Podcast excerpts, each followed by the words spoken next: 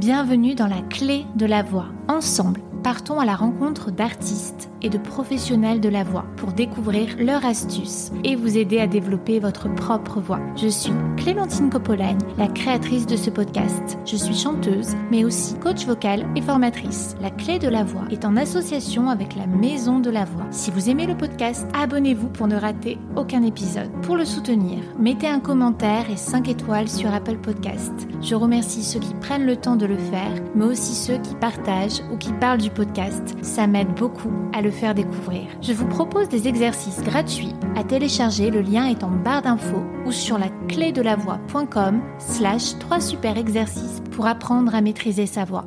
Vous pouvez, si vous le souhaitez, faire un don dans le lien disponible dans la description du podcast. Pour toute demande de sponsor ou de collaboration, vous pouvez me contacter par mail la clé de la voix. Quand on travaille sa voix, le premier conseil que l'on reçoit est souvent de ne pas imiter. Mais parfois, la reproduction est un terrain de jeu, voire même une performance. Pauline Chagne est harpiste, chanteuse et comédienne. Tout juste sortie du cours Florent, mon invité a créé le spectacle Moi aussi je suis Barbara, en production pendant plusieurs années. Pauline nous raconte comment a-t-elle travaillé pour se rapprocher le plus possible de la voix chantée et parlée de Barbara, sans oublier le chemin inverse pour retrouver sa signature signature vocale pour interpréter ses propres chansons. Pauline parle avec aisance de l'utilisation de sa voix, des choix qu'elle fait en conscience au service de l'esthétisme ou du caractère qu'elle souhaite faire ressortir. J'ai appris pendant l'épisode que son premier coach vocal n'était autre que sa mère, qui est chanteuse de jazz. Nous revenons également sur les conseils de ses professeurs de chant, de comédie musicale, de ses expériences de scène, de sa peur de perdre sa voix. Un épisode qui regorge de conseils et d'exercices à mettre en pratique. Je vous souhaite une belle écoute. Bonjour Pauline. Bonjour Clémentine. Est-ce que tu veux bien nous raconter tes premiers souvenirs musicaux? Euh, Alors ça remonte à il y a très longtemps. Moi, je suis née dans une famille de musiciens de jazz. Donc, mon père est saxophoniste et multi-instrumentiste dans des big bands de jazz et autres euh, formations musicales. Et ma mère est chanteuse de jazz. Donc, je suis née dans cette famille euh, pleine de musique. Oui, je savais pour ton père, mais pas pour ta mère. Donc, il y avait le chant qui était présent déjà. Oui, c'est ça. Le chant était déjà très présent et ma mère est auteure euh, de ses paroles, compositrice, chanteuse et, coach vocal aussi. Donc, le chant a tout de suite fait partie de, de ma vie musicale. La petite euh, révolution euh, intérieure que j'ai eue, c'est que moi, je me suis consacrée à la musique classique au début et je me suis lancée dans la harpe très très jeune. Donc à trois ans, j'ai demandé à mes parents de m'inscrire à des cours de, harpe. Donc au départ, ils n'ont pas vraiment compris d'où ça me venait. Les aristochats peut-être? c'est possible. ça, pouvait en faire partie. Alors la légende familiale, c'est que ma mère écoutait Tchaïkovski euh, quand elle était enceinte de moi. Alors ça, je ne sais pas si on peut vraiment compter sur cette euh, info. Très très jeune, donc j'ai demandé ça. Et à 4 ans, donc j'étais derrière euh, une harpe. Donc ça a duré jusqu'à mes 19 ans et je me suis consacrée professionnellement à cet instrument jusqu'à cet âge-là. Mais très vite, je pense qu'à l'adolescence, vers 15-16 ans, j'ai eu envie euh, de chanter et de m'accompagner avec mon instrument. Déjà parce que ma mère me donnait des cours de chant et me sensibilisait beaucoup au plaisir du chant et de l'exploration vocale, mais aussi parce que bah, s'accompagner avec un instrument quand on est instrumentiste, c'est un beau moment euh, d'élévation et de plein de choses et de, et de partage. Ensuite, euh, rapidement, bah, quand j'ai décidé d'arrêter de pratiquer l'harpe de façon professionnelle, je me suis consacrée à la comédie musicale et au théâtre. Et je suis donc rentrée au cours Florent. Et au cours Florent, bah, ce qui était euh, très bien, bon, bien sûr, j'ai eu de très bonnes expériences de cours de théâtre, mais en comédie musicale, euh, il y a ce travail de, modification de la voix, de travail sur euh, le personnage et la voix qui va avec le personnage. On modifie beaucoup sa voix quand on travaille dans des comédies musicales et aussi avec soi-même. Et, et, rapidement, j'ai monté ce spectacle, peut-être que tu en as entendu parler, Clémentine, qui s'appelle moi aussi, je suis Barbara, qui est une pièce de théâtre musical.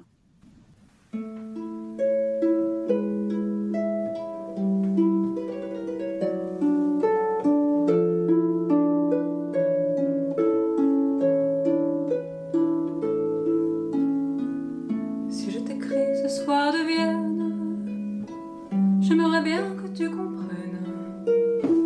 que j'ai choisi l'absence comme dernière notre ciel a devenu si lourd.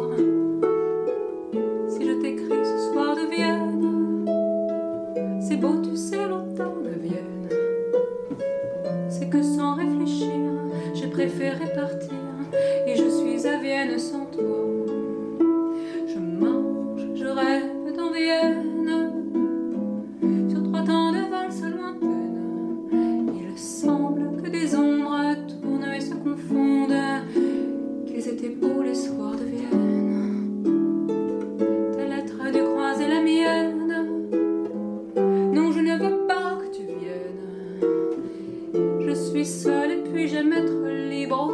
J'aime cet exil à Vienne sans toi. Justement, je voulais te demander comment tu as travaillé ta voix pour euh, être au plus près des inflexions de Barbara. Ça a été un travail euh, que j'ai eu très très envie de faire. J'étais bien sûr euh, et je suis toujours très fan de Barbara. Barbara, elle est rentrée dans ma vie assez tard finalement, quand j'étais adolescente, je pense vers mes 15-16 ans. J'ai été tout de suite très touchée, euh, bien sûr, par ses textes, par la femme qu'elle est, par l'artiste, par euh, plein de choses qui, la composent, mais aussi euh, par la façon dont elle, elle use de sa voix et aussi ce qu'elle revendique, c'est à savoir qu'elle est une, parfaite autodidacte et que même si elle a pris quelques cours de piano et, de chant, elle a créé elle-même cette signature vocale très reconnaissable. Et donc, quand je me suis penchée sur sa, voix, que j'ai écouté des milliards d'heures, ce spectacle, il m'a pris peut-être trois ans à préparer, dont je pense bien un an et demi de préparation vocale pour euh, me rapprocher le plus possible de, la voix de, cette grande chanteuse. C'était très intéressant justement d'être comme dans le travail d'un instrument, dans euh, ses micro-nuances, dans ses petites inflexions, dans le rythme aussi euh, de la voix de Barbara, parce que euh, aussi bien je la je l'imite quand elle chante, mais je l'imite aussi quand elle parle.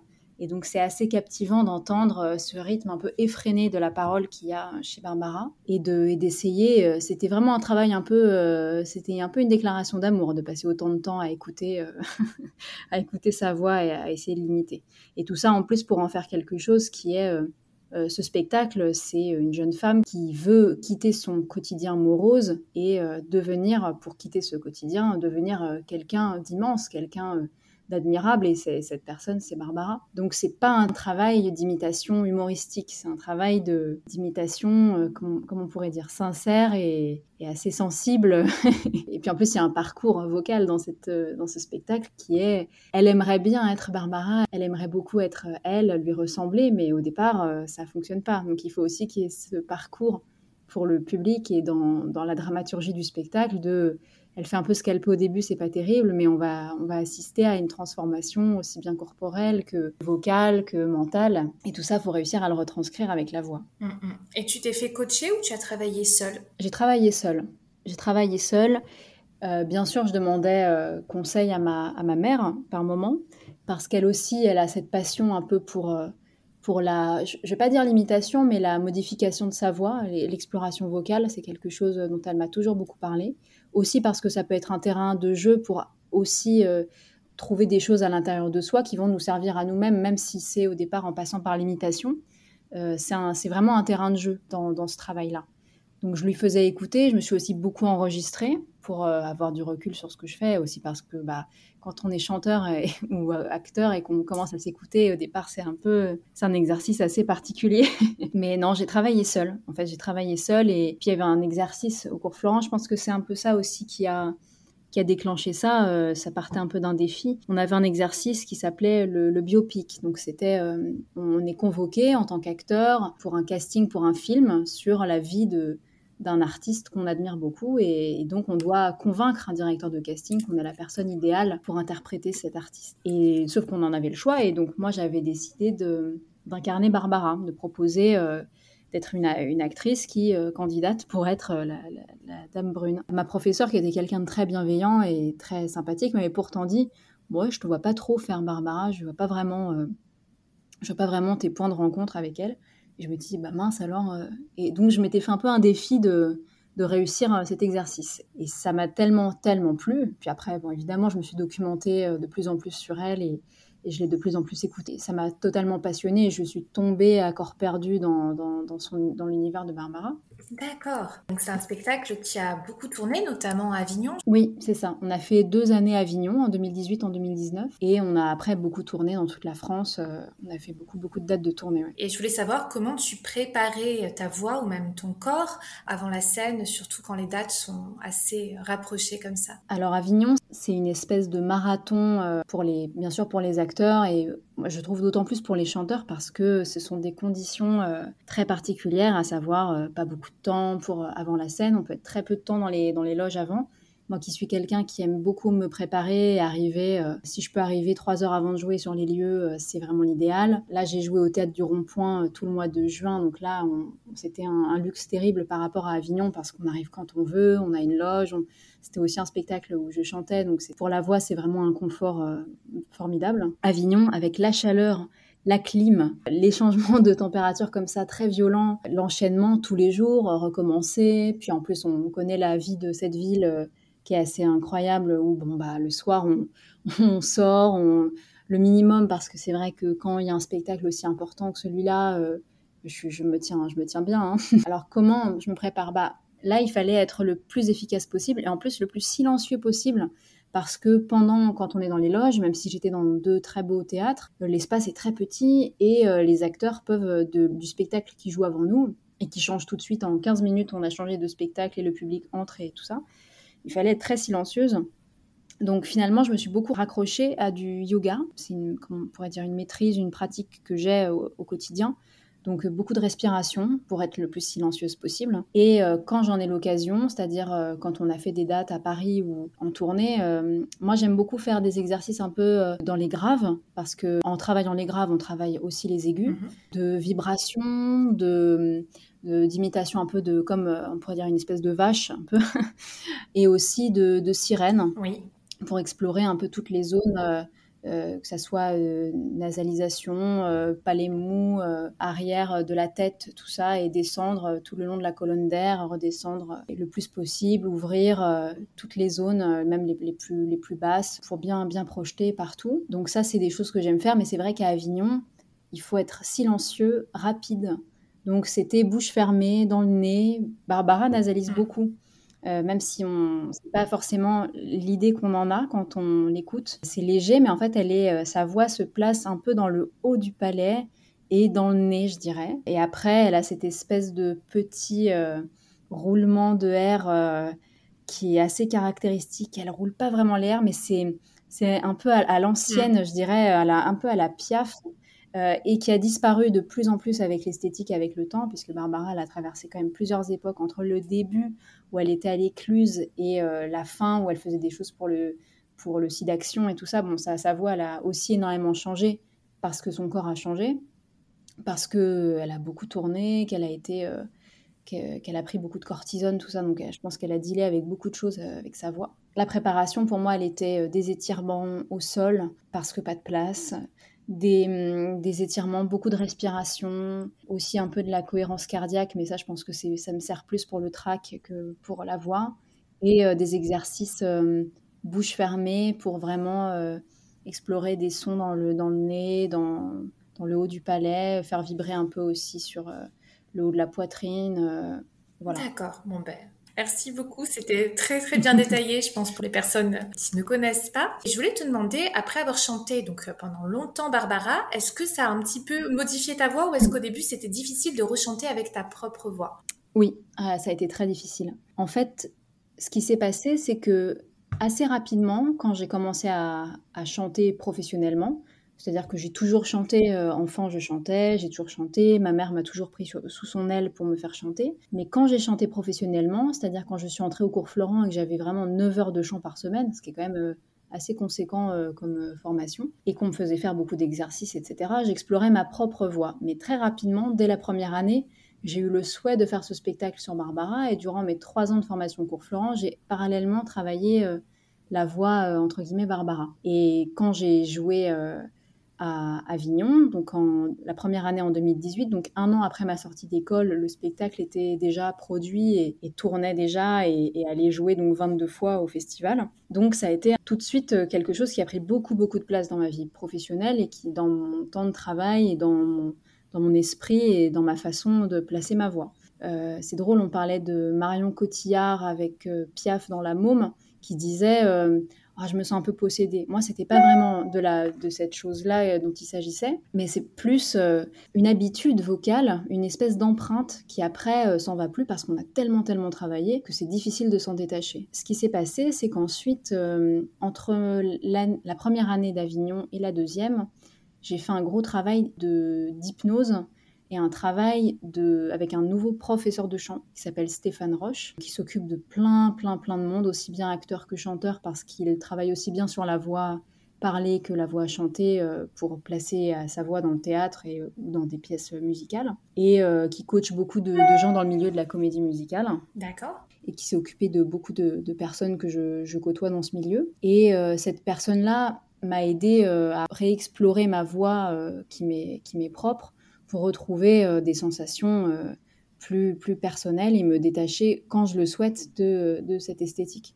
Même si j'y arrivais, c'est vrai que comme ensuite j'ai eu le désir de chanter mes chansons avec euh, mes textes et surtout avoir une esthétique qui m'est propre, il fallait que je trouve une solution assez rapidement pour pouvoir m'épanouir de nouveau dans ma voix parler et chanter sans avoir ces choses que j'ai tant travaillé pour obtenir en plus. Parce qu'au départ, j'ai pas particulièrement une voix chantée ou parlée qui ressemble à celle de Barbara. Euh, c'est vrai que ça a pu, euh, comment dire, on a pu être un peu euh, confus par rapport à ça en me disant mais non mais vous vous chantez comme Barbara, vous avez la voix de Barbara et j'étais là bah non. c'est vrai que j'ai beaucoup travaillé pour ressembler, mais au départ, c'était pas vraiment ça. Et en fait, la raison principale de cette, comment dire, de cette volonté d'avoir à la fois ces trucs d'hypnose et de chant, c'est que ce spectacle sur Barbara m'a donné une espèce de peur terrible de me dire euh, j'ai peur de perdre ma voix. Et ça, ça a été un, combat pendant euh, un an et demi parce que dans ce spectacle, bah, je travaille sur le physique, sur la voix. Et c'est un spectacle qui, tournait tellement, tellement et qui a, qui a beaucoup joué et qui a beaucoup fait parler de lui. Et je savais que si par exemple j'étais à faune, si par exemple un jour je pouvais pas chanter, si je tombais malade, la clim, je sais pas quoi, je pouvais pas me faire remplacer. Non pas que je sois irremplaçable, mais dans ce spectacle, c'est tellement tellement particulier la, performance qui est réalisée que je me disais, euh, s'il m'arrive quelque chose, il euh, n'y a pas une actrice qui peut me prendre au pied levé euh, pour faire ce spectacle. Tout d'un coup, j'ai eu une espèce de d'épée de Damoclès au-dessus de la tête et je me suis dit, si je ne fais pas quelque chose pour arrêter d'avoir peur de perdre ma voix, surtout que la, voix et, la perte de la voix, ça peut être aussi très très psychologique. Plein d'exemples de, de, personnes qui perdent leur voix à la suite du, je sais pas, d'un décès ou d'un, événement euh, heureux hein, aussi. Ça peut être un événement heureux qui, qui nous laisse sans voix. Qui... Et euh, donc je me disais, mais là, tu es en train de nourrir quelque chose qui va te, te ronger si tu, si tu n'y remédies pas. quoi. Donc c'est pour ça que j'ai fait de l'hypnose, c'était pour cette peur de perdre la voix et euh, des cours de chant pour travailler sur le fond du, de ma comment dire de ma technique et de, de retrouver de nouvelles façons de travailler entendre aussi les conseils de quelqu'un d'autre parce que la voix, c'est tellement des, sensations physiques que d'entendre quelqu'un qui nous parle aussi avec d'autres mots, d'autres choses, ça peut être très très intéressant et on peut trouver plein de nouvelles, de nouveaux amusements et de nouvelles façons d'explorer. euh.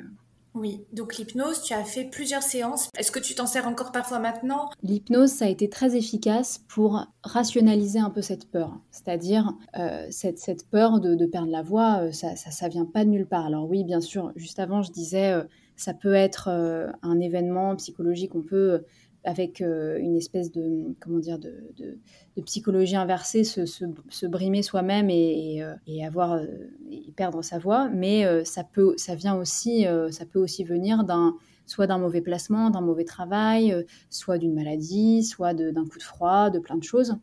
Et l'hypnose m'a aidé en ça parce que c'est quelque chose où on parle avec quelqu'un et on travaille sur la détente sur la création d'un petit monde euh, qui, nous rend, qui nous rend bien. Et c'est ça qui m'a, que j'ai pu utiliser après. Donc je, je m'auto-hypnose pas forcément, mais le souvenir de ce petit monde que j'ai réussi à créer avec ce, cet hypnothérapeute peut me mettre dans un état de, de confort, une petite bulle, un endroit paisible, serein, quand j'ai soit du trac, soit quelque chose qui se remet sur ce, cette petite peur-là que, que j'ai eue à ce moment-là et qui peut revenir par moments de la perte de la voix et qui me permet de rationaliser, de me sentir en sécurité. Et bien sûr, au théâtre du rond-point, euh, là, c'était très différent parce que je travaillais avec ma voix. Donc, c'était euh, une autre façon de travailler. Barbara, ce qui était dur, c'est que comme on est toujours dans l'imitation, à la fois j'ai envie de, maîtriser pour moi, mais j'ai aussi très envie de maîtriser pour Barbara parce que je, comment dire, je suis dans un tel respect de, ce qu'elle fait que j'essaye de, faire quelque chose qui soit le plus musical possible, même si jamais de la vie je serais Barbara euh, tout à fait, hein, pour, un, pour un vrai fan ou pour quelqu'un qui aime beaucoup Barbara. Mais là, au théâtre du Rond-Point, je travaillais avec un auteur, metteur en scène et compositeur, auteur des paroles de ses chansons, euh, dans, le, dans le cadre de ce spectacle qui s'appelle euh, Je te pardonne Harvey Weinstein, qui était sur euh, l'affaire Weinstein, mais aussi bien sûr sur toutes les affaires reliées à, MeToo et tout ça. Et là, c'était des chansons écrites donc par Pierre Note, Pierre dans lesquelles Pierre compose et écrit un peu à la façon de Michel Legrand pour Jacques Demy. Donc c'est-à-dire il y a un ambitus très très très grand. Donc on commence vraiment des fois à la cave et on finit parce que soit il y a une modulation, soit parce qu'il y a plein de choses qui se passent et on termine en, très très haut et lui veut quelque chose de très lisse, sans vibrato, sans rien du tout. Donc c'est pour ça que je parle un peu d'une technique euh, pour l'esthétique euh, le grand demi, donc très très lisse et puis euh, il veut quelque chose aussi de très détimbré, très pur comme ça, presque innocent, justement parce que dans le texte c'est très très chargé et, très engagé, féministe ou cruel ou un peu dégueu. Mais ce qui, ce qui été délicat, c'est que on travaillait donc sur ma voix, mais sur un ambitus très très grand. Donc aucun moyen de, de changer certaines tonalités, de faire quoi que ce soit. Il faut dealer avec euh, la mélodie, avec la technique vocale pour euh, faire euh, fonctionner ça et changer les esthétiques pour coller au désir de, ce compositeur-auteur le, mieux possible. Et aussi, on était sonorisé. Barbara, j'étais sonorisée pour les parties chantées, mais pas pour la, partie parlée. Et dans, dans, Harvey Weinstein, je suis sonorisée tout le temps. Donc c'est aussi un confort. Ça peut être particulier comme travail, mais c'est aussi très confortable quand on travaille sur des voix un peu légères, euh, des timbrés euh, dans les aigus comme ça. C'est bon, une sécurité quand même. Est-ce qu'il y a des exercices hein, que tes profs de chant, tes coachs ou même ta maman hein, t'ont fait faire? Souvent, ce qui, m'a, qui a très bien fonctionné sur moi et qui a été un, déclencheur, c'était euh, des... Alors bien sûr, il y a des exercices techniques, mais c'était aussi des hum, phrases un peu, des, des remarques. Euh, oui. Euh, par exemple, l'idée que quand on, quand on veut chanter fort et placer une note qui est en en belt, quoi, en, voie de poitrine haute. Euh, c'est l'idée que non pas qu'on projette vers l'avant, mais qu'en fait on projette face à un miroir, mais que la personne est derrière, loin derrière. Et qu'on la voit dans le miroir et que donc on projette vers le miroir, mais que c'est censé euh, s'adresser à quelqu'un qui est loin derrière. C'est ça, c'est une idée qui m'a beaucoup débloqué. Très, c'est très étrange, mais c'est une idée qui m'a beaucoup beaucoup plu parce que bah, ça ouvre toute euh, toute, la partie arrière euh, du dos et auquel on, à laquelle euh, moi je pensais pas beaucoup parce que la, la tendance c'est d'être dans la gorge, d'être devant, d'être tendu vers l'avant. Euh, aussi parce que quand on joue en même temps, on est engagé physiquement, donc on a envie de ça mais de garder bien ses appuis. Il y a aussi une professeure de chant que j'avais au cours Florent qui s'appelle Sandrine Sebille, qui elle joue beaucoup dans des pièces à Mogador et tout ça, qui fait qui a fait plein de choses, et notamment Chicago dernièrement. Et elle, elle disait toujours, par exemple, la technique euh, du, du elle disait le, poisson qui a une lanterne. Donc par exemple, euh, ou de la valeur de sabre, c'est-à-dire que le son, on avale le son et non pas on le, on le rend comme un tube de dentifrice. Donc c'était aussi une idée qui m'a beaucoup plu. Elle aussi, elle disait, par exemple, on fait une erreur, c'est que souvent on est euh, un peu en apnée, où on travaille tellement la respiration que on, se force, on a une respiration qui n'est pas naturelle. Et donc, au moment de chanter, on prend une espèce d'inspiration, genre, comme si on allait faire un, je sais pas, une, plongée sous-marine. Mm-hmm. Or, euh, l'idée, ça peut être d'avoir toujours la bouche un tout petit peu entrouverte. Déjà parce que ça détend euh, la mâchoire inférieure et que ça nous met dans une détente du masque qui est quand même euh, plus, plus grande. Et ça permet que quand on va pour chanter, on n'est pas ce, on est déjà ouvert, donc on a quelque chose qui, le son, il entre, il sort et c'est fluide. Et aussi, bah, c'est bête, mais euh, quand on a envie de faire pipi, quand on est tendu euh, du bas du, du, corps, on peut pas bien chanter, quoi. Il faut, euh, faut être ouvert, il faut accueillir le son. Et aussi, bon, bah, c'est bête, mais ma mère me parlait beaucoup de, ça, par exemple, c'est le plaisir du chant. C'est le plaisir corporel que procure le chant il y a des méthodes hein, de yoga de la voix qui existent. Je pense, je sais pas si j'ai le, j'ai pas le nom de, l'auteur de ce ou l'autrice de ce livre, mais euh, il y a un livre qui s'appelle Le yoga de la voix qui m'a beaucoup plu, qui parle justement des, vibrations que, que le chant fait dans, le corps et du bien-être que ça peut être de, travailler sa voix. Je pense que quand on est en souffrance, parce que ça peut être beaucoup le, cas, j'ai travaillé avec beaucoup de, personnes, soit dans des pièces musicales, dans des spectacles musicaux. Il y avait notamment une pièce sur les années 80, donc où là où on chantait beaucoup de, tubes des années 80, donc c'est encore une, autre histoire d'esthétique. et beaucoup de gens étaient en souffrance avec leur voix aussi parce qu'il y a un, culte euh, dans la comédie musicale de la performance vocale. C'est-à-dire que quand on est mezzo, on a envie d'être euh, mezzo-soprane. Quand on est mezzo-soprane, on veut être soprane. Quand on est un homme, on veut être ténor. Euh, il y a un truc de la, note haute, de la note à atteindre. Donc il y a une espèce de travail sur la, performance, mais surtout la hauteur de note, qui, qui, peut mettre certaines personnes en souffrance avec leur voix. Et la voix, c'est tellement le reflet de nous-mêmes et de notre corps que je pense qu'il faut être vigilant sur, euh, cette souffrance-là pour pas se faire mal et puis pour garder ce, plaisir parce que c'est tellement agréable d'utiliser le chant pour euh, se faire du bien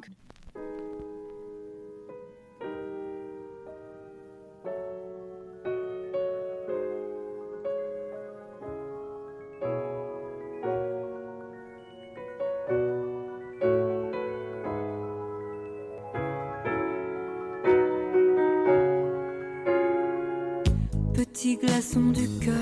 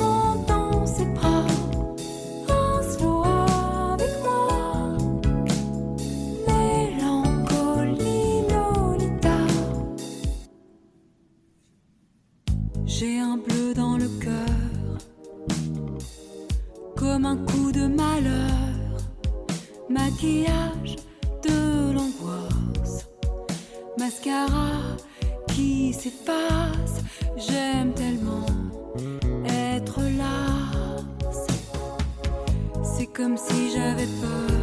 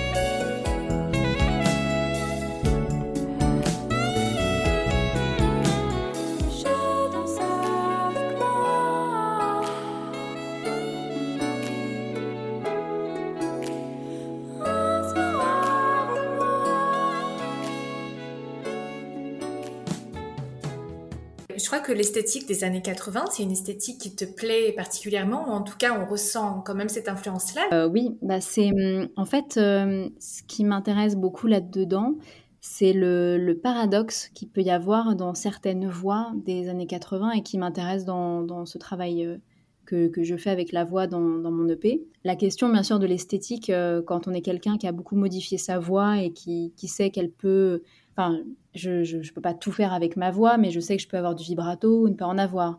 Je sais que je peux timbrer ma voix ou la détimbrer. Donc il y a des, j'avais des, choix possibles. J'ai pas seulement euh, chanté, je me suis posé certaines questions sur mon esthétique, euh, sur l'esthétique que je voulais avoir dans ma, quand, dans ma musique quand je chante. Euh, mes mots et, la musique d'Antonin Tardy, la personne qui compose mes chansons. Ce qui m'intéressait dans ce paradoxe qu'il y a dans les années 80, qu'on peut retrouver dans les années oui, 70, 80, c'est à la fois quelque chose que j'ai envie d'incarner avec euh, ces, choix-là. C'est de la force dans les parties plus euh, moyennes euh, de, l'ambitus et, forte, c'est-à-dire mes graves. Je sais que j'ai des graves qui me font beaucoup de bien à utiliser et que j'aime pour apporter un peu de la force et interpréter. Et en même temps, basculer dans quelque chose de très léger et sensible et un peu émotionnel dans l'aigu je pourrais faire différemment, mais j'aime beaucoup avoir cette espèce de paradoxe entre la force des graves et euh, la sensibilité des aigus. Et ça, on peut le retrouver dans les esthétiques euh, euh, de Jane Birkin, de Isabelle Adjani. Complètement. Moi, ça me faisait penser à Isabelle Adjani sur Mélancolie Lolita. Oui, bah, c'est quelque chose que j'aime bien parce que on peut dire plein de choses comme ça aussi. Il y a quelque chose qui, qui devient sensible, émotionnel et on pourrait, euh, on peut se livrer euh, totalement et dire des choses à la fois euh, dures à entendre ou très sensibles, très très personnelles. Je trouve en, en étant dans un rapport aussi intime et pour autant avoir quelque chose qui contrebalance et donc apporter de la force et différents investissements de la voix dans, les, dans les médiums et dans les graves. Et ça, bien sûr, dans les années 80, on peut avoir ce genre, peut-être pas toujours coupler les deux, ça, c'est peut-être quelque chose euh, que, que j'apporte d'un peu de différent. Mais en tout cas, oui, j'aime bien ces esthétiques-là et, aussi l'aspect très euh, concret qu'il y a dans l'approche euh, des paroles. On est dans, comment dire, des fois dans la confidence et des fois aussi dans quelque chose, oui, de très concret. Au théâtre, on dit ça. C'est une parole quand on va dire je fonds de l'intérieur, ça, petit glaçon du cœur, je fonds de l'intérieur. Il y c'est, voilà, c'est comme dans la vie. C'est on dit cette phrase et on stylise pas tout à fait, même si c'est quelque chose que j'adore faire dans la comédie musicale. Euh, mais dans la comédie musicale, on, stylise beaucoup euh, les phrases et les mots. Euh. là, j'avais envie de quelque chose de franc et de direct pour faire parvenir les paroles au mieux. D'accord. Comment a eu lieu cette collaboration avec Mathieu Amalric sur Mélancolie Lolita? Mathieu, à l'époque où je l'ai rencontré, avait, avait sorti son film merveilleux qui s'appelle Barbara qui est euh, donc euh, le film d'une actrice qui incarne Barbara dans un biopic. Donc on a aussi cette euh, double dimension qu'il y a dans, mon spectacle. Moi aussi, je suis Barbara avec une distance, quoi. C'est pas directement un biopic sur Barbara. Il y a l'actrice qui incarne et là il y a la jeune fille qui rêve d'être Barbara. Donc Mathieu avait, fait ce film magnifique en 2017, je ne crois pas dire de bêtises en disant ça. moi aussi je suis Barbara était déjà en cours et était déjà avait trouvé une production à ce moment-là et on a commencé à jouer en 2018. En 2017, c'était les 20 ans de la disparition de, Barbara. Et j'ai rencontré Mathieu parce que nous sommes tous les deux forcément, euh, enfin pas forcément, mais nous sommes tous les deux liés à Bernard Cerf, le neveu de Barbara, qui est l'unique ayant droit de, la chanteuse. Pour ma part, c'est devenu un ami, je crois aussi que c'est un ami euh, de Mathieu, et qui m'a beaucoup aidé dans la production de ce spectacle, pour trouver les partenaires, et aussi qui s'est engagé euh, personnellement et humainement avec moi euh, à mes côtés. Tous les deux, on a donc ce rapport avec euh, Bernard euh, assez formidable. Et quand j'ai joué à Paris, Mathieu est venu me voir jouer le spectacle et nous avons discuté à la fin. bien sûr, c'est un peu Barbara qui nous a rapprochés tous les deux. Et ensuite, on a un petit peu gardé le lien, mais surtout, c'est quand on a eu l'idée avec le réalisateur de mon clip, Valentin Bécouze, de ce film un peu road movie où à la fin on ne sait pas exactement ce qui se passe, mais on se rend quelque part, on y va, on y va, et puis on se retrouve sur cette plage où il n'y a personne.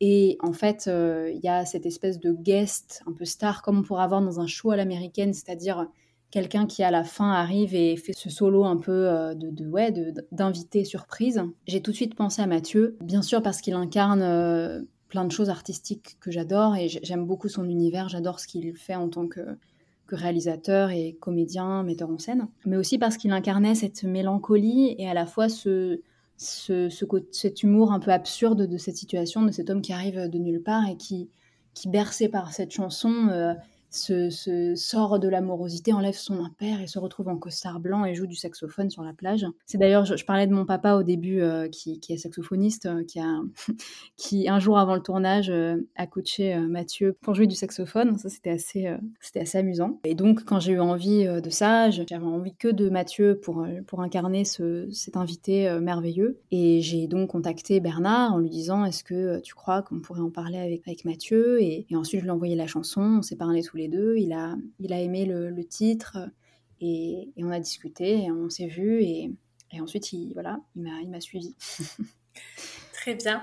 Est-ce qu'il y a des exercices de mémorisation ou des exercices de théâtre hein, qui te servent sur scène? Au théâtre, moi j'ai une mémoire, euh, comme je viens de la musique au départ, euh, très auditive.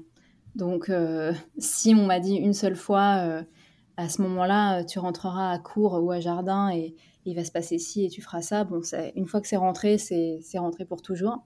Quand j'apprends mes textes, je les dis à, voix haute, en essayant de tout le temps changer euh, l'inflexion des phrases pour pas avoir une, euh, on dit une musique, mais euh, pour pas avoir une musique de phrases qui, rentre au bout d'un moment, parce que comme je suis musicienne, ça va. Après, ce sera toujours la même chose et ça, sera inchangeable. Je sais pas si j'ai des conseils. Je marche beaucoup, j'apprends en marchant, j'apprends en me déplaçant je, je visualise. Euh, faire travailler les deux hémisphères du cerveau. Et... C'est ça. Moi, je, je, ouais, je, en fait, tout, après, tout le texte est toujours relié à une action, euh, forcément, à un lien logique. Souvent, c'est bête, mais j'essaie de penser à ce que je dis parce que on est dans un travail soit émotionnel, soit corporel, soit et on oublie finalement euh, le, fondement de ce qu'on est en train de raconter euh, ou d'un moment. Donc ça, quand je sens que je pourrais perdre pied, parce que ça arrive, des fois on est en train de jouer, il y a peut-être une personne dans la salle, ça me fait pas vraiment ça avec les, journalistes ou les critiques, tout ça, ça j'en ai, ça à la limite j'oublie très bien, mais des fois c'est une personne, euh, par exemple intime qu'elle a ou de la famille ou je sais pas quoi qui et ça peut donc on peut essayer de se dire oh là là euh, de se, de se raccrocher euh. à ce moment-là moi je sais que je me dis euh, de tenir la barre et que il faut que je pense très très fort à ce que je suis en train de dire et comme ça même si je perds pied même si je je, je sais pas un mot m'échappe je peux raccorder le sens derrière. Je peux, je suis pas perdue, je peux pas totalement abandonner le texte et rester rester en plan si je pense toujours, toujours, toujours à ce que je suis en train de dire. Bien sûr, euh, au bout d'un moment, un spectacle, ça devient un ballet. Hein. On a une espèce d'idée du spectacle global dans laquelle il y a hum, ouais, une espèce de ballet corporel qui est, installé au bout d'un moment. Par exemple, dans Barbara, je sors euh, quatre fois de, scène pour changer totalement de, look. Donc je change les cheveux, le maquillage, les costumes. J'ai beaucoup, beaucoup d'accessoires, j'ai plein, plein de choses. Mais dans Harvey Weinstein, je suis tout le temps en scène et je ne peux pas boire, je ne peux pas euh, rien. On ne boit pas, on, c'est une heure et quart de spectacle effréné où on, on hurle, on parle fort. c'est, très dur.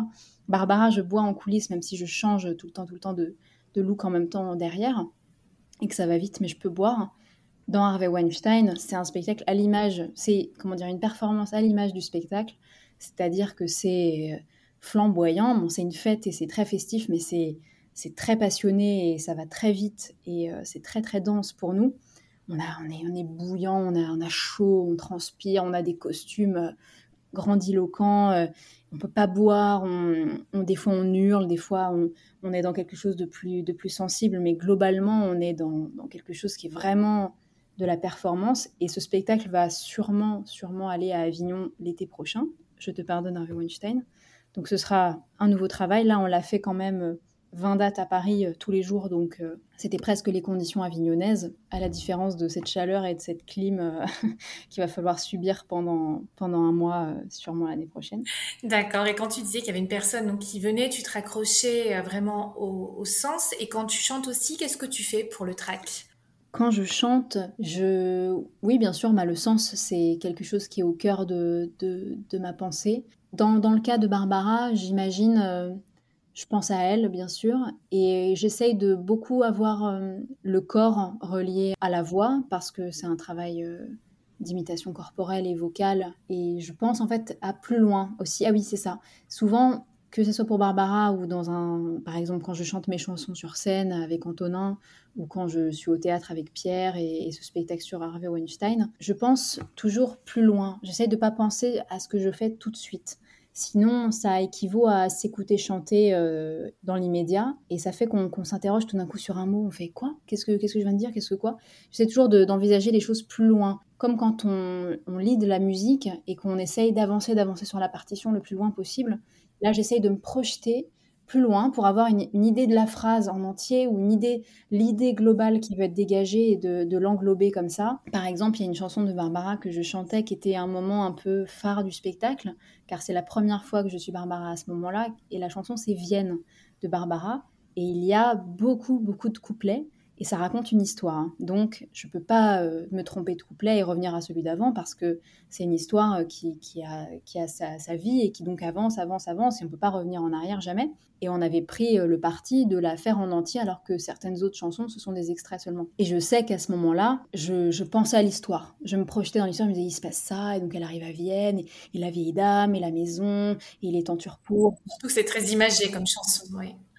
Voilà, c'est très très très imagé. D'ailleurs, quand j'écris mes paroles, c'est souvent assez imagé aussi. J'aime bien euh, comme avoir un petit film euh, sous les yeux. Ça peut aider pour euh, ceux qui ont une. Je sais que la mémoire peut être auditive, visuelle, sensorielle. Il y a plein plein plein de mémoires différentes et multiples. Donc de trouver sa façon. Est-ce que c'est d'avoir un film qui se déroule devant les yeux, un peu comme j'avais dans cette chanson Vienne Je dis nos amis, de l'Ontachimo et si il se passe ça et tout ça. Donc ça, me raccorder à ça plutôt qu'à ce que je suis en train de faire et me regarder pendant que je suis en train de le faire, ça m'a ça m'a beaucoup aidé, ça m'aide beaucoup. Par rapport à ta formation en comédie musicale, je crois que tu as aussi fait de la danse. La danse m'a été très très utile. C'est une façon formidable d'être euh, désinhibé de ce, de, comment on pourrait dire, de cette euh, honte ou du ridicule euh, qu'on pourrait avoir quand on est acteur et qu'on n'est pas danseur et qu'on se dit oh là là, il va falloir que je danse, que j'utilise mon corps pour ci ou pour ça. Là, il y a une espèce de saut dans le grand bain euh, de la honte et de, de l'humiliation corporelle, mais je dis ça avec euh, beaucoup de bienveillance et de gentillesse, hein, bien sûr. On n'a plus peur de rien. Il y a quelque chose comme ça. Euh. Alors le travail du, du corps avec celui de la voix, pour la danse, hein, j'entends, est très très compliqué parce que hum, c'est très antinomique. Il faut avoir euh, les abdominaux contractés, euh, il faut avoir une posture euh, assez haute dans les airs ou alors très ancrée dans le sol, donc on change tout le temps les appuis. c'est difficile d'avoir des performances. Puis la respiration n'est pas forcément la même quoi qu'en chantant. Oui, Exactement. Donc c'est très très antinomique. Et par exemple, je sais que on avait dans, dans, mes classes de très bons danseurs qui du coup avaient beaucoup de mal avec la technique du chant et des très bons chanteurs qui du coup avaient du mal avec euh, le fait de danser en même temps. Rencontrer les deux, c'est c'est vraiment le, le, summum de la, de la maîtrise de, de ces deux arts. Mais ça m'a aidé dans le sens euh, plus euh, psychologique et libération du corps et se libérer du regard des autres. Même si je suis pas, bien sûr, j'ai travaillé beaucoup la danse, mais je sais que je suis pas la, meilleure danseuse du monde, hein, ça c'est évident. Mais on peut me demander n'importe quoi je sais que je peux au moins essayer de le faire et je, et je peux faire euh, beaucoup de choses, en tout cas qu'on attend au théâtre euh, de moi. Et tu as commencé à écrire à quel âge? Peut-être oui, à partir de, mes 20 ans, j'ai commencé à écrire de façon plus organisée, à avoir des idées que j'avais envie d'exprimer et, et, à expérimenter des styles, hein, euh, des fois très mauvais aussi, hein, parce que trop, avec une volonté trop, trop particulière de, de, de mettre une forme ou de je sais pas quoi. Bon, de toute façon, quand on, quand on a un regard sur ce qu'on a fait avant, c'est toujours assez particulier, mais toutes ces étapes, elles sont nécessaires. Et il y a aussi une pratique assez euh, particulière maintenant, je trouve. C'est euh, le fait d'écrire sur les réseaux sociaux. Par exemple, euh, bon, ça on le voit depuis longtemps, de, des gens qui ont une espèce de journal, qui parlent sur les réseaux sociaux. Mais le fait de, s'exprimer et d'exprimer des idées qui sont pas uniquement, comment dire, des faits un peu quotidiens, mais des fois une idée un peu artistique, quelque chose un peu poétique et de l'exprimer sur les réseaux sociaux parce que c'est un outil formidable pour partager. C'est quelque chose de très nouveau pour moi. Par exemple, ça fait euh, peut-être seulement deux ans que, que, je les utilise pour euh, exprimer ce que j'ai dans, dans, la tête, par exemple, ou ce que j'ai sur le cœur. Je compose pas les chansons. Je suis là à toutes les étapes euh, de la création des chansons, que ce soit les, les, mélodies ou l'arrangement ou ou plein de choses. Je suis toujours là euh, à côté d'Antonin, donc euh, je suis là, mais c'est vraiment c'est lui qui fait ça. Et le texte, pour le coup, je suis très très solitaire. Donc euh, souvent, je pars d'une idée, quelque chose qui me vient un peu comme ça dans la vie, soit quelque chose que je suis en train de vivre, soit quelque chose que j'ai vu, soit une idée que j'ai dans la tête. Cette idée, ça va être un peu mon point de départ. Et à partir de là, j'ai plusieurs façons d'écrire. Soit je pars de la musique d'Antonin et à ce moment-là, je dois écrire sur la musique, c'est très différent. soit la plupart du temps, j'écris un texte et je lui confie, il écrit la musique dessus. Et de toute façon, que ce soit dans un cas ou dans l'autre, il y a ensuite un travail un petit peu de détricotage de ce qu'on a fait l'un et l'autre pour aller un peu à la rencontre du travail de, l'autre. C'est-à-dire, euh, des fois, Antonin euh, écrit une musique, il me dit En revanche, là, tu as écrit ça, mais moi, j'aurais vraiment entendu ça à cet endroit-là. Est-ce que tu peux changer ça pour que ça fonctionne? Ou à l'inverse, euh, des fois, moi, j'écris un texte et puis il écrit quelque chose, je lui dis Bah oui, mais tu vois, ce serait bien si tu pouvais changer la mélodie parce que tu vois, à cet endroit-là, moi, je voyais vraiment ce mot et c'est important pour moi. J'ai plusieurs méthodes. Soit, par exemple, dans le cas de Mélancolie Lolita, ça a été une chanson très sincère et qui correspondait à, une émotion euh, qui me traversait euh, au moment où je l'ai écrite. Donc, je sortais d'une rupture euh, amoureuse et je vivais ce sentiment très paradoxal de, de profonde tristesse et de mélancolie. Et à la fois, comme je savais que ça avait ça allait avoir une fin, puisque tout a une fin au bout d'un moment dans la tristesse, dans un quelque événement malheureux qu'il soit. La vie passe sur les choses et donc il y, a une fin sur tout ça. J'ai je me suis dit, mais comme ça va avoir une fin, autant en profiter tant que c'est là. Et j'ai commencé à célébrer un peu ce moment et ces émotions-là. Et j'étais partagée entre la, joie et la tristesse, le doux, la mer, le être toute seule et en même temps et vouloir être avec les autres. C'était voilà, c'était une, une petite fête un peu euh, aux émotions euh, comme ça. Mélancolie Lolita, elle est venue très, de façon très organique. Il y avait des idées tout de suite euh, que, que j'avais envie de dégager, que ce soit des sens, de, de couleurs, de petits glaçons du cœur, je fonde de l'intérieur. Ça, c'est une, idée que j'avais tout de suite. c'est la première phrase et c'est celle qui a donné la forme à tout le reste. Et j'écrivais sur la musique d'Antonin, car c'est lui qui a, qui a initié la chanson en, en, apportant une mélodie. Et ça correspondait à l'émotion que j'avais à ce moment-là, donc c'était merveilleux. Et elle est venue assez naturellement. Euh, je voulais avoir ce truc un peu sucré-salé, euh, dégoût du vague à du goût des larmes. J'aime bien jouer un peu sur le son des mots. Donc c'est venu de façon très très naturelle et très. Il a fallu tirer le fil et trouver les images qui correspondaient le mieux à, à ces, émotions, mais ça s'est écrit euh, comme ça, très, de façon très naturelle. En revanche, Orange Sanguine, qui est la chanson qui est sortie plusieurs mois avant. Là, j'ai fonctionné très différemment et plus que dans ma façon de faire habituelle. C'est-à-dire que j'ai une idée, c'est-à-dire que je, voyais une orange sanguine et je me suis dit ça fait beaucoup penser au sexe féminin.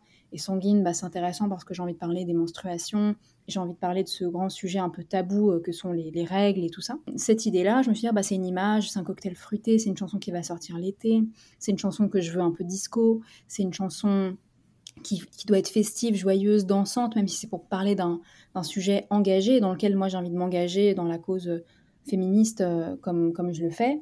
Et en même temps, je ne veux pas mettre un poids particulier là-dessus. Donc en fait, j'ai travaillé avec euh, une espèce de, lexique de mots que j'avais envie d'utiliser, un lexique de, sensations, un lexique d'idées, comme une espèce de glossaire un peu, et plein d'idées que j'ai commencé à raccorder, après avec des thématiques que j'ai eu envie de dégager euh, couplet par couplet, par exemple quelque chose qui est plus de l'ordre des émotions et des sensations physiques qu'on a en tant que femme euh, à ce moment-là, quelque chose qui est plus de l'ordre de la hum, du, politique avec euh, la précarité menstruelle, le prix des, protections hygiéniques, des, des, choix politiques qui sont autour de ça, un côté plus de, autour de la religion, comment dans les religions les femmes sont représentées avec euh, les, règles, comment elles sont diabolisées, comment elles sont honorées, vénérées, comment... Hum, voilà. Et j'avais donc des grands thèmes et après j'avais des, idées et il a fallu faire un peu l'élection de la meilleure phrase et l'élection de la meilleure idée parce que des fois j'avais plusieurs euh, choix possibles pour une idée, pour plusieurs choses. Et donc c'était un peu, oui, je dis l'élection de la phrase, c'est un peu ça, c'est qu'au bout d'un moment, je me dis qu'est-ce qui rend... Des fois c'est trop simple, mais c'est ça qui parvient le mieux. Donc euh, ouais, plusieurs façons de faire. Soit j'ai la musique et donc je j'écris dessus et, et, je peux fonctionner soit en lexique, en glossaire, et en, comme ça de façon un peu plus intellectuelle sur le texte, soit je fonctionne de façon plus animale et sensorielle, comme Mélancolie Lolita, où ça s'écrit un peu différemment. Et des fois, bah, j'écris un texte et là, ça, ça, je, me, je me pose vraiment. Euh, j'écris beaucoup quand je suis en mouvement. Alors, euh, j'ai un peu le syndrome de la page blanche, donc je ne sais pas me mettre devant mon ordinateur et partir de rien, ou un papier, euh, un carnet et partir de rien écrire. Ça, je ne sais pas trop faire ça. J'aime bien écrire quand je suis en mouvement, donc quand je suis dans le train, quand je suis dans, dans, le métro, quand, aussi quand on m'attend quelque part. Des fois, j'ai une idée qui, pointe le bout de son nez à ce moment-là. Pareil, oui, je, quand je sais pas, j'ai un rendez-vous avec quelqu'un et puis euh, en me rendant sur le chemin, tac, euh, j'ai ça qui arrive. Aussi parce que je pense que on a des fois, euh, certains artistes ont ce truc de, la pression absolue, de l'idée Donc j'essaye de d'enlever ça en me disant il n'y a pas de moment pour avoir une bonne idée, il n'y a pas de moment pour se poser, euh, pour écrire. Euh, je ne sais pas quel est le moment pour écrire pour moi, je ne sais pas quelle est ma méthode de travail tout à fait. Je sais que je suis ouverte à ce que potentiellement quelque chose m'arrive à un moment. Donc euh, ça peut être dans le métro, ça peut être en marchant, ça peut être je suis avec quelqu'un en face de quelqu'un au café et puis il dit ça ou je vois ça ou j'ai un truc qui se passe et je le note sur mon portable. Je recueille tous ces petits trucs et puis des fois au moment où je, je le peux ou au moment où je je suis disposée psychologiquement à le faire, je sors tout ça et là je le mets au propre sur un papier et je commence à organiser les idées et je commence à, avoir voir un peu plus clair là-dedans. Quoi. Tu te fais un petit peu des séances après une fois que tu as ces idées-là où tu retravailles le texte Oui, euh, c'est ça. Mm, mm. Et ça, exactement. Après, je, me mets devant, euh, devant le papier ou mon ordinateur ou mon téléphone en fonction du contexte, hein, parce que des, des, fois le contexte s'y prête pas du tout. Et là, je travaille vraiment à tête reposée là-dessus. Je cherche euh, les mots qui sonnent le mieux. J'aime. Avant, je travaillais beaucoup plus de façon poétique. Euh, quels mots Aujourd'hui, j'essaie de, de, travailler de façon plus musicale. Donc, des fois, je vais abandonner un mot qui voudrait plus dire ce que je veux dire, mais, mais qui sonne moins bien, et pour vraiment me concentrer sur euh, le plaisir de chanter tel mot plutôt qu'un autre, ou de, de, retranscrire une émotion mieux parce que ça, ça rentre plus dans la mélodie, et voilà.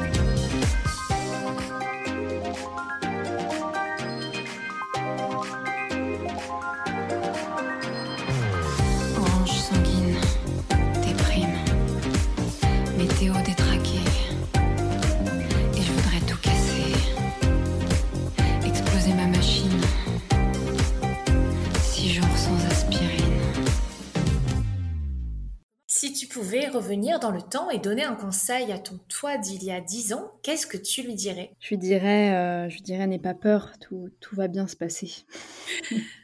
Très bien. Pour terminer, as-tu des conseils à donner aux auditeurs qui écoutent? Le conseil, euh, les conseils que je pourrais donner, ce que je pense qui serait euh, un, bon, des bons conseils pour se diriger vers ce genre de métier, c'est de toujours suivre le, le, plaisir, le bonheur, de ne jamais faire de concessions sur euh, le plaisir physique qu'on doit avoir quand on fait quelque chose. La souffrance euh, physique n'est pas, pas une solution. Je le sais parce que j'ai fait de la harpe euh, à haut niveau et que ça peut en faire partie, mais que vraiment, je le sais, c'est pas pas la bonne chose à faire pour pour faire ce métier-là. Et aussi, il faut hum, travailler avec créativité. Il y a autant de méthodes qui existent que de personnes qu'il y a sur Terre. Il y a autant de méthodes qui existe pour parvenir à ce qu'on veut faire, du moment qu'on le fait avec euh, créativité, imagination euh, et, amusement. Et voilà, il faut trouver sa méthode. Où préfères-tu que les auditeurs euh, te retrouvent? Alors, ce qui va se passer très bientôt, c'est que je suis en train de créer un format sur Instagram qui va être des petits concerts, soit en direct, soit en Instagram TV ou en Reel, où je jouerai ce que les gens ont envie que, que je joue, soit en chantant, soit avec la harpe, soit les deux ensemble. Ça va être une espèce de petit show, euh, un, petit show euh, très joli.